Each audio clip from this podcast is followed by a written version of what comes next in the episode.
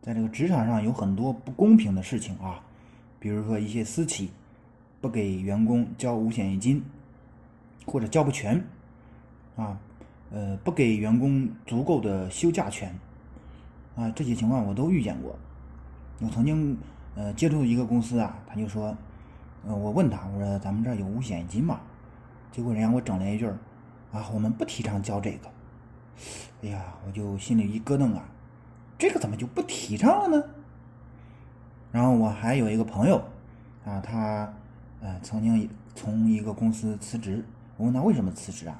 他说他弟弟结婚，老板不准假。哎呦，这个事儿也是哈，人家亲弟弟结婚，然后老板不准假，这个就有点不近人情。总之，职场中很多不公平的事情。啊，再比如说，到时候发不出工资啊，或者说这儿扣点那扣点啊，等等啊。那么这些职场不公平现象，一般都是出现在私企、民营企业，在国家单位不会出现这种情况的。我们都知道，这个国家单位、公家单位它是比较公平公正的。虽然呢，在那儿它这个晋升通道可能比较窄，是吧？像晋升个职位。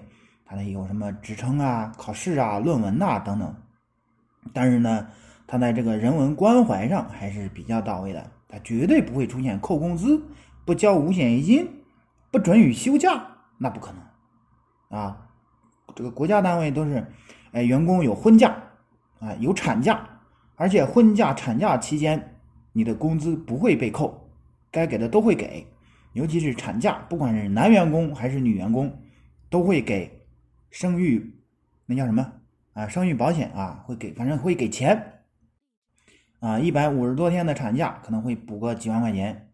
你这一点放在民企、私企，它会有吗？对吧？所以就是很多呃很多人都想着就是哎考公务员吧，考事业单位吧，想办法进个国家单位吧。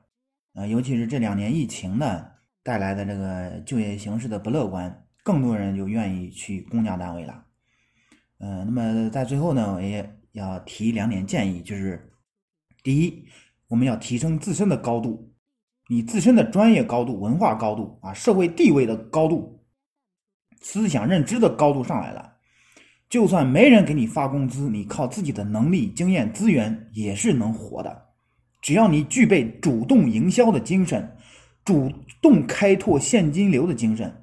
你没必要说啊，我去某个私企找个班上，每月领个固定工资吧？那是那是怎么？那要作茧自缚。听你来说啊，有工资，实际上可能拴的你很难受。第二点呢，就是说，呃，劝一些呃想进入公公家单位啊，进入个有保障的单位的人们啊，有机会那你就去考公务员、考事业编啊，进国企等等等等啊。好，这是我最后的两点建议，希望对你有所帮助。